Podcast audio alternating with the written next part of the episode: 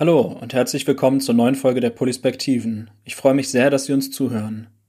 In der heutigen Folge stellen wir Ihnen den Szenario-Workshop vor. Diese Methode hat einen starken inhaltlichen Schwerpunkt und kann mit der richtigen Vorbereitung Teilnehmende auf besondere Art sprach- und handlungsfähig in Bezug auf bestimmte politische Themen machen.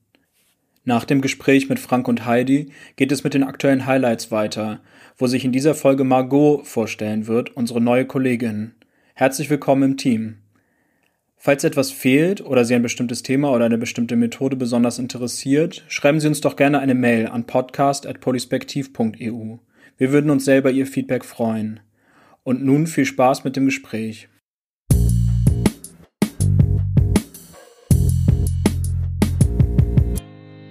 Ich unterhalte mich heute also mit Heidi und Frank über das Thema Szenario-Workshops. Zum Einstieg in einem Satz, was ist ein Szenario-Workshop? Ein Szenario-Workshop ist, wenn sich eine Gruppe von Leuten mit der Frage beschäftigt, wie sich die Zukunft entwickeln wird und was sie selber tun können für diese Zukunft. Okay, das macht natürlich ganz viele Fragen auf, aber wir fangen ganz vorne an. Die Methode ist etwas ungewöhnlich, als sie aus der wissenschaftlichen Arbeit kommt. Was macht die Methode dort aus? Gut, also in der wissenschaftlichen Arbeit geht es in der Regel darum, dass man unterschiedliche Experten zu einem bestimmten Thema gemeinsam an einer Zukunftsprojektion arbeiten lässt.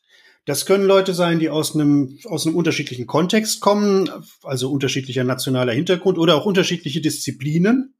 Und dann versucht man möglichst strukturiert dafür zu sorgen, dass sich so ein gemeinsames Bild entwickelt und dass die ihre unterschiedlichen Annahmen, die dahinter stecken, ihre unterschiedlichen Erklärungsansätze miteinander diskutieren und dann aneinander abgleichen. Wenn man das ganz sauber macht, dann ist ja die schwierigste Frage erstmal, ähm, wovon hängt die Zukunft eigentlich ab? Was sind die sogenannten Treiber? Also was sind die Faktoren, die beeinflussen, in welche Richtung sich die Zukunft künftig entwickeln wird? Und das kann man dann ganz systematisch angehen, dass man zuerst mal mit den Experten abklopft, was spielt alles eine Rolle dafür, wie sich die Zukunft entwickelt und dann versucht einzugrenzen, welche der Treiber, die man da hat, sind wie einflussreich. Welche beeinflussen sich gegenseitig? Also was sind die ursprünglichen Treiber und welche davon sind am stärksten? Das klingt jetzt erstmal relativ abstrakt, aber das Ziel ist einfach, möglichst sauber und analytisch zu ermitteln, was Einfluss auf die Zukunft hat und vor diesem Hintergrund dann zu überlegen, wie könnte sich die Zukunft entwickeln, wenn Faktor A in diese Richtung geht oder Faktor B in eine andere Richtung. Okay, soweit die Wissenschaft. Und wie lässt sich das in der politischen Bildung einsetzen? In der politischen Bildung würden wir davon natürlich ganz vieles runterbrechen und uns viel weniger lange damit beschäftigen, welche Treiber und Faktoren jetzt wo relevant sind, sondern wir können uns ganz einfach überlegen, was mit unserer Gesellschaft, mit unserer Welt, mit unserer Politik passiert. Wir könnten uns fragen, wie wird sich die europäische Integration entwickeln, wenn sich der Populismus weiter ausbreitet? Wir könnten uns fragen, wie sich unsere Beziehungen zu China entwickeln, wenn gleichzeitig China große Probleme mit den USA hat. Wir könnten uns fragen, was passiert, wenn es wieder große Migrationsbewegungen gibt? Äh, was, wie entwickelt sich die Gesellschaft, wenn es ein bedingungsloses Grundeinkommen gibt? Und, und, und. Und ganz äh, wichtig ist dabei, dass wir auch überlegen, was könnten denn verschiedene Möglichkeiten sein, wie sich die Zukunft entwickelt. Also Frank hat ja gerade wissenschaftlich auseinandergesetzt, welche Faktoren eine Rolle spielen und entsprechend kann man sich dann eben überlegen, ähm, unsere Zukunft in der EU ähm, hängt vom Populismus ab, ähm, aber auch nicht nur. Ne? Es könnte ja Kräfte geben, die dagegen kämpfen. Wie würde sich die EU dann entwickeln? Wie würde sich aber die EU entwickeln, wenn eben die populistischen Kräfte gewinnen? Und dann würden wir versuchen, uns auf jedes Szenario einzustellen. Also das Ziel ist eben auch, dass ich mir überlege, was kann passieren? Wie kann sich die Zukunft entwickeln? Und egal wie, versuche ich doch handlungsfähig zu bleiben und mir zu überlegen, wie ich nach mit meinen eigenen Möglichkeiten hier eingreifen kann. Okay, das ist wahrscheinlich immer noch etwas abstrakt. Vielleicht können wir das Ganze an einem Beispiel durchgehen. Wie genau läuft so ein Szenario-Workshop ab? Aus der Sicht eines Teilnehmenden gibt es ein Thema, für das er sich im Idealfall interessiert und deswegen hat er sich angemeldet, kommt zu einer Veranstaltung. Die ist angekündigt, das heißt, es gibt eine vordefinierte Dauer, es gibt einen bestimmten Ablauf. Diese Dauer kann durchaus mehrere Tage sein. Äh, wir haben gute Erfahrungen gemacht, auch mit eintägigen Formaten. Es wesentlich kürzer zu machen, ist in der Regel schwierig. Und dann ist das Ganze gut vorbereitet durch die Veranstalter, die sich natürlich überlegt haben müssen, ähm, welche Aspekte man in den Mittelpunkt stellen möchte, welche Dinge man betrachtet und dann einen Ablauf vorschlagen, der vom gemeinsamen Nachdenken und Sammeln von Ideen über das Festlegen von bestimmten Punkten, die man für zukunftsrelevant hält, hin zu einer Beschreibung der Zukunft und zum Nachdenken über die Zukunft führt. Okay, und aus der Perspektive der Anleitung, was ist dabei wichtig? Also wichtig ist uns immer, dass ähm, wir den Teilnehmenden klar machen, dass es jetzt nicht drum geht, erstmal zu gucken, was läuft heute alles verkehrt und sich da irgendwie hm, die Haare zu zerraufen äh, oder, oder sich die Köpfe einzuschlagen darüber, welche Politik heute gut oder schlecht ist, äh, sondern es geht eben darum, wirklich über den Tag rauszugucken und äh, damit auch wirklich den Blick zu weiten über das Klein-Klein des Alltags und da auch kreativ zu werden und konstruktiv zu denken. Das wäre so die grundsätzliche Haltung, mit der alle reingehen sollten. Dann ist uns immer wichtig, dass wir auch, dass wir die Leute unterstützen, in diesem Prozess sich eben rein zu projizieren in dieses, wie kommen, welche Zukunft entsteht und wie kommen wir dahin, dass wir ihnen einfach ein paar Fragen an die Hand geben oder ein paar Karten zustecken mit Fragen oder kleine Symbole in die Hand geben für ihre Schaubilder, die ihnen dabei helfen, sich wichtige Fragen zu stellen. Zum Beispiel, äh, was sind denn die Hürden? Vor denen wir stehen? Was kann auf dem Weg dorthin noch an Hürden kommen? Welche Maßnahmen könnten wir aber auch selber treffen, um äh, hier was zu bewegen? Welche Erfindungen könnten gemacht werden? Welche Werte sind gerade verbreitet, die uns im Weg stehen könnten oder uns befördern könnten? Also, dass es einfach so ein paar klare Bausteine gibt, über die alle nachdenken müssen, um ihren Weg in die Zukunft zu definieren. Worauf läuft das Ganze dann hinaus? Was ist das Resultat am Ende so eines Szenario-Workshops? Dass man sich gemeinsam in der Regel mehrere Zukunftsentwürfe erarbeitet hat und sich darüber klar ist, ähm, unter welchen Bedingungen die Zukunft so aussehen würde. Und diese Zukunftsideen, die sollen möglichst prägnant sein, möglichst knapp beschrieben, möglichst anschaulich. Ähm, und das ist dann auch unsere Ermutigung an die Teilnehmenden, sich bei der Präsentation dann nicht zu ergehen in ein langes und das könnte dann so sein und unter, unter diesen Umständen wäre es so und so, sondern dass sie den Mut haben, ein sehr plastisches, klares Bild zu zeichnen auf Basis der gründlichen Überlegung. Und das haben wir dann zum Beispiel auch dadurch gemacht schon, dass sie das spielen mussten, dass sie das übersetzen mussten oder durften äh, in ein wie ein kleines Theaterstück, sich eine Situation ausdenken konnten im Jahr irgendwann in der Zukunft und sich dann sagen, okay, da sitzen jetzt zwei Leute auf der Bank und die unterhalten sich über das und aus dem Gespräch wird deutlich, was gerade los ist. Also Zuspitzung, klar, Veranschaulichung, um die Sache nicht zu verkopft zu machen und um sie auch leicht vermittelbar zu machen. Das bietet sich dann auch dafür an, dass man bei dieser Präsentation der Ergebnisse Außenstehende dazu holt. Leute, die persönlich mit dem Thema zu tun haben, Politiker, die versuchen, die Zukunft zu gestalten, WissenschaftlerInnen, die selber über Ähnliches nachdenken und vielleicht zu anderen Ergebnissen kommen, die dann dieses Kondensat der Gedanken, die erarbeitet worden sind, sehen und darauf unmittelbar reagieren können. Ja, dieser Austausch, äh, den du gerade beschrieben hast, war ja auch essentiell bei dem Szenario-Workshop Gutes Leben. Äh, wie lief das da ab?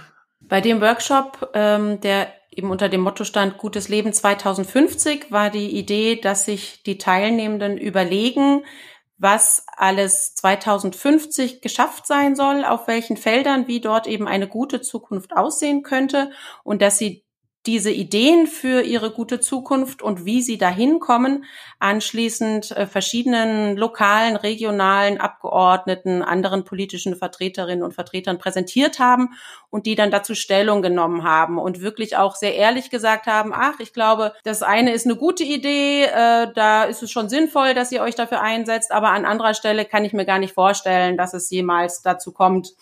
Ähm, also beim Beispiel Verkehr zum Beispiel gesagt haben, ne, wir glauben definitiv an äh, den äh, Ausbau des öffentlichen Personennahverkehrs, aber wir können uns gar nicht vorstellen, dass das mit dem Wasserstoff jemals funktionieren wird oder so.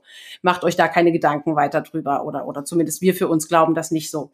Das war sehr schön, weil halt gezeigt wurde, dass die Teilnehmenden ernst genommen wurden in ihren Szenarien, egal ob sie da bestärkt worden sind oder ob sie da auch gebremst worden sind. Es war klar, es hat sich gelohnt, Gedanken zu machen, weil man darüber wirklich in einen Austausch gekommen ist mit der Politik.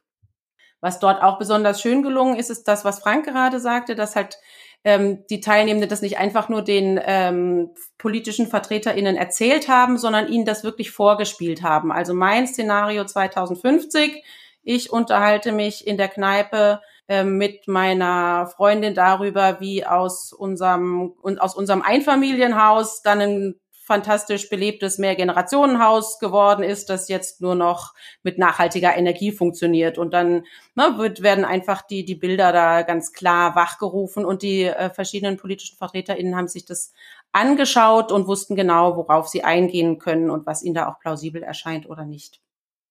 Für uns ungewöhnlich war bei diesem Projekt eine Anforderung ähm, der Trägerin der Friedrich-Ebert-Stiftung, die gesagt hat, sie hätte gerne, dass wir uns nur mit positiven zukünftigen beschäftigen, dass wir die Teilnehmenden ermutigen, dass wir nicht ähm, negative Entwicklungen intensiv betrachten und damit eher Engagement auch demotivieren, sondern dass wir den Leuten das Potenzial zeigen, dass wir zeigen, was in Zukunft möglich ist. Und das schien uns zunächst sehr, sehr fragwürdig ähm, vor dem Hintergrund unseres eigenen Verständnisses von politischer Bildung zu sagen, wir machen hier nur Wünschbares und nur das Positive und wir schenken dem Negativen keine Beachtung.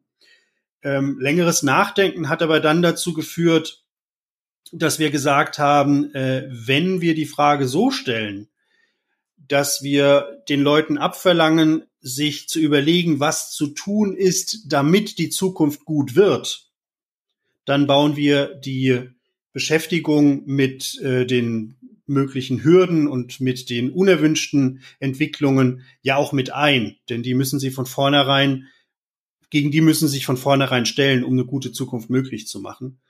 Und mit diesem Kniff haben wir das dann so hinbekommen, dass die Ebert Stiftung uns äh, den Auftrag gegeben hat und dass wir auch davon überzeugt waren, dass das eine gute, eine gute Möglichkeit ist, ähm, das Thema anzugehen. Also um auch in dem Rahmen der politischen Bildung zu bleiben und nicht nur der Utopienvermittlung. Eine Frage, die sich mir noch stellt, ist, bei den Teilnehmenden ist es da besser, wenn die Gruppe homogen ist und alle eigentlich eine politische Richtung haben, also bei der Friedrich-Ebert-Stiftung jetzt zum Beispiel nur SPDler dann dabei sitzen oder ähnlich politisch denkende Menschen und am besten nur noch alle des gleichen Alters? Oder ist es besser, wenn das irgendwie verschiedene politische Richtungen sind, verschiedene Gruppen, äh, verschiedene Altersgruppen, auch wie bei dem Gutes Leben 2050 Workshop oder so? Wie stellt sich das aus eurer Perspektive dar? Auf alle Fälle können die Teilnehmenden heterogen sein. Die Erfahrung haben wir bei diesem Workshop zum guten Leben 2050 auch gemacht.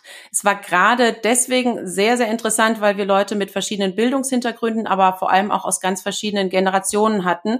Es hat, hat sich hier wirklich die 20-jährige Studierende mit dem 70-jährigen Rentner unterhalten und dass da ganz verschiedene Perspektiven eingehen, ist ja klar. Ne, ähm, und die 20-Jährige hat dem Rentner beigebracht, auch zu überlegen, wie es für seine Enkel weitergeht. Und gleichzeitig hat der Rentner der 20-Jährigen beigebracht, auch zu überlegen, dass er heute im Hier und Jetzt mit der Situation klarkommen muss.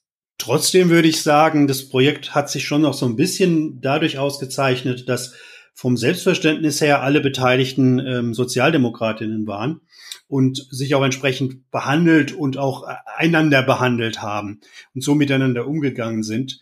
Ähm, insofern gab es dann trotz aller ähm, Vielfalt in der Teilnehmerschaft doch äh, auch, auch was Homogenes. Wir haben aber auch ganz andere Sachen schon gemacht. Da würde ich jetzt noch erwähnen, einen Szenario-Workshop mit Studierenden aus ähm, Russland, der Ukraine und Deutschland.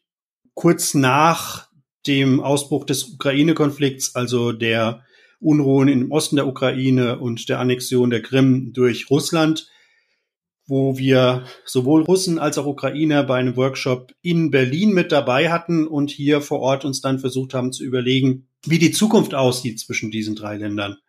und dann äh, systematisch versucht haben abzuklopfen, wie hängt das deutsch-russische Verhältnis von der Entwicklung in der Ukraine ab und wie hält, da hängt das russisch-ukrainische Verhältnis vom Verhalten Deutschlands ab oder in diesem Sinne das versucht haben, von verschiedenen Seiten zu durchleuchten. Das war ausgesprochen interessant für alle Beteiligten, weil dabei deutlich geworden ist, dass die Diskussionen in diesen drei verschiedenen Ländern sehr, sehr verschieden laufen, sehr verschieden geframed sind, dass man da sehr unterschiedliche Vorstellungen davon hat, wie die Abhängigkeiten sich darstellen. Und dass es auch äh, da jeweils Reizworte gibt, die andere Gruppen vollkommen, ja, unbeeindruckt benutzen oder ohne sich über die Konsequenzen dessen, was sie sagen, äh, im Klaren zu sein. Und das Ganze hat dazu geführt, dass das extrem emotional war, ähm, dass da wirklich auch Leute erschrocken sind über das, was andere gesagt haben und dass wir auch immer wieder Pausen machen mussten und das, was da tagsüber diskutiert worden ist, dann auch abends äh, bei entsprechenden Alkoholikern noch intensiv nachbesprechen und nachbearbeiten mussten. Am Ende hat es aber auch eine sehr emotionalisierende Wirkung in dem Sinne gehabt, ähm, dass man sich da gemeinsam durchgebissen hatte und auch mal gegenseitig zugehört hatte und das Gefühl hatte, wirklich was Neues gelernt zu haben. Auch das ist möglich. Also man kann auch mit sehr heterogenen Gruppen arbeiten. Das kann allerdings anstrengend werden. Ja, und zum Abschluss habe ich wieder einmal meine typische Corona-Frage. Funktioniert das Ganze auch online? Das funktioniert mit Sicherheit auch online. Ähm, denn letztlich geht es ja darum, dass wir Leute miteinander ins Gespräch bringen, dass wir Leute in, zusammen in die Analyse bringen, sich zu überlegen, wie kann sich die Zukunft entwickeln und was wollen wir tun. Ähm, das kann sich sehr gut auch online verbildlichen lassen. Wir hatten ja vorhin gesagt, es ist schön, wenn das Ganze eben auch gut präsentiert werden kann und wenn einem da Hilfsmittel visueller Art für den Gedankenprozess mit auf den Weg gegeben werden. Und das kann man sehr gut, also es lässt sich ja total äh, gut äh, ein Video drehen über das, wie die Zukunft aussieht. Es lässt sich ein Social-Media-Post in der Zukunft darstellen. Ähm, es lässt sich ein Podcast aus der Zukunft zeigen oder so. Also ganz vieles ist da möglich. Ähm, und tatsächlich haben wir das auch schon gemacht. Also wir haben äh, mit Stipendiatinnen der äh, Friedrich-Ebert-Stiftung schon zusammengesessen und überlegt, wie, wie gehen wir mit der aktuellen Situation um. Wir befinden uns hier in Krisenzeiten. Wir wollen raus aus diesem ständigen Jammertal und wollen uns jetzt einfach mal überlegen, wie können wir selber wieder Zukunft gestalten wie können wir aktiv Einfluss nehmen und aus dem lernen, was wir hier gerade haben und haben auf dieser Basis sehr schön Ziele überlegt und Wege, wie wir dorthin kommen und haben das dann auch nochmal mit äh, aktiven Politikerinnen und Politikern ausgetauscht. Gesine Schwan hat da zugehört und war tatsächlich auch ganz begeistert. War ein sehr toller Prozess mit sehr engagierten, spannenden Menschen und Szenarien. Cool, das klingt sehr schön. Äh, dann freuen wir uns alle auf zukünftige Szenario-Workshops und sind sehr gespannt, welche Themen da noch auf uns zukommen.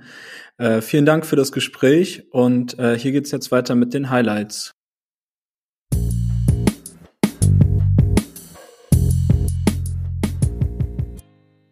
Mein Highlight ist eine Anfrage der Pasch-Initiative des Goethe-Instituts in Sao Paulo in Brasilien wir haben 2018 das Planspiel Wasserwelten für die Pasch-Initiative in Südamerika entwickelt.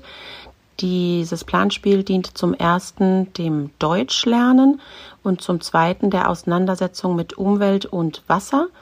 Und nun sind wir gebeten worden, dieses Planspiel zu digitalisieren. Zur Debatte steht auf der einen Seite das Planspiel live online anzuleiten, auf der anderen Seite aber auch asynchrone Module, Tools zu entwickeln, mit denen die Teilnehmenden sich dann einzeln oder in Gruppen auseinandersetzen können. Wir freuen uns sehr über diese neue Idee und äh, über eine mögliche weitere Zusammenarbeit. Ich hatte vor etwa drei Wochen einen total spannenden Workshop Sonntagnachmittags mit äh, Jugendlichen aus Köln, aus unterschiedlichen Stadtvierteln, mit unterschiedlicher Sozialstruktur. Und wir haben uns da beschäftigt mit äh, den Parteien, die im Bundestag vertreten sind, ihre Geschichte und ihrem Selbstverständnis.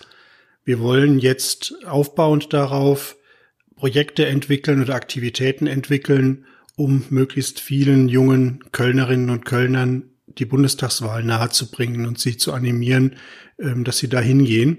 Das läuft zusammen mit der Konrad-Adenauer-Stiftung und ich bin sehr, sehr gespannt darauf, was sich da entwickeln wird. Mein Highlight war unser USA-Planspiel für StipendiatInnen, die beim Parlamentarischen Patenschaftsprogramm für junge Berufstätige des Deutschen Bundestags mitmachen. Also 75 junge Menschen, die im Sommer für ein Jahr in die USA gehen möchten. Als Teil des Vorbereitungsprogramms haben wir ein Planspiel entwickelt, in dem sie sich über sieben Wochen intensiv mit transatlantischen Beziehungen aus Sicht der USA beschäftigen. Die Teilnehmenden spielen darin Vertreterinnen und Vertreter verschiedener Bundesstaaten, die im US-Senat über die Zukunft der Beziehungen zu Europa in den Bereichen Klimawandel und Sicherheit diskutieren. Und ich fand das Projekt sehr interessant, weil es zum einen Spaß macht, eine Gruppe von so motivierten jungen Menschen mal über mehrere Wochen zu begleiten und weil ich selbst dabei viel über die USA gelernt habe. Mein Highlight ist die Vorbereitung eines Workshops für den Verein Niedersächsischer Bildungsinitiativen. Beim Eröffnungswochenende des mehrjährigen Projektes Gamification Gesellschaft spielen wird es auch einen Workshop von Polispektiv geben, in dem wir jugendlichen Teilnehmenden Input und Inspirationen auf ihren Weg der Entwicklung eines eigenen politischen Spiels mitgeben. Dabei werden wir selber gamifizierte Elemente einsetzen, um den Workshop spannend und interaktiv zu gestalten. Ich bin sehr gespannt, welche Spiele im Laufe der kommenden 24 Monate aus diesem Projekt entstehen werden. Hi, Marco hier. Also, ich bin Franzose. Ich habe zwischen Lyon, Paris, Leipzig und Berlin studiert. Ich habe gerade meinen Master in Politikwissenschaft an der Freie Universität Berlin abgeschlossen. Mein größtes Highlight dieser Tage ist, dass ich angefangen habe, in Teilzeit für Polispektiv zu arbeiten. Mein erster Monat im Unternehmen ist dem Onboarding gewidmet ich entdecke die Architektur des Unternehmens und übernahm nach und nach bestimmte Managementaspekte wie Buchhaltung und Kommunikation. Ich lerne, mich in die vielen spielbasierten Projekte einzubringen, die mit verschiedenen Partnern in ganz Deutschland und der EU aufgesetzt werden. Eine ganze Infrastruktur zum Entdecken. Ich helfe bei den organisatorischen und technischen Elementen. Ich übernehme nach und nach eine ganze Methodik, die ich vorher nicht kannte, wie zum Beispiel das Planspiel, und ich helfe bei der Umsetzung der Inhalte, wieder voll mit neuen Erkenntnissen. Ich füge mich allmählich in dieses Umfeld ein, in der ich mich zugehörig fühle. Für meinen ersten Job ist es toll, auf diese Weise in die politische Praxis einzutauchen. Ende Mai werde ich an der Moderation eines Workshops teilnehmen. So ein bisschen stressig, aber vor allem super spannend. Parallel engagiere mich ähm, auch für wissenschaftliche und künstlerische Projekte. Ich nehme gerade an einer Kartografie-Residency, Free Radicals genannt, bei der Floating-Universität teil, um eine neue Methodik zu erfinden, die Pädagogik, Kartografie und Ästhetik überspannt, um die Weitergabe von Wissen und politischem Engagement zu fördern. Die Gestaltung und Animation dieses Workshops mit dem Club de Bridge Kollektiv stellt für mich spannende Verbindungen zur politischen Bildungsarbeit und dem Projekt Politik erlebbar machen her, die wir bei Polispektiv tagtäglich leisten. Damit sind wir schon am Ende dieser Folge angekommen. Falls Ihnen einige Begriffe oder sogar die ganze Methode unklar geblieben sein sollte, schicken Sie uns gerne eine Mail an podcast.polispektiv.eu. Sie können jegliche Rückfragen oder auch Kritik oder Lob an uns schicken. Wir freuen uns auf jeden Fall. Bis dahin bedanke ich mich bei Ihnen fürs Zuhören. Bis zum nächsten Mal.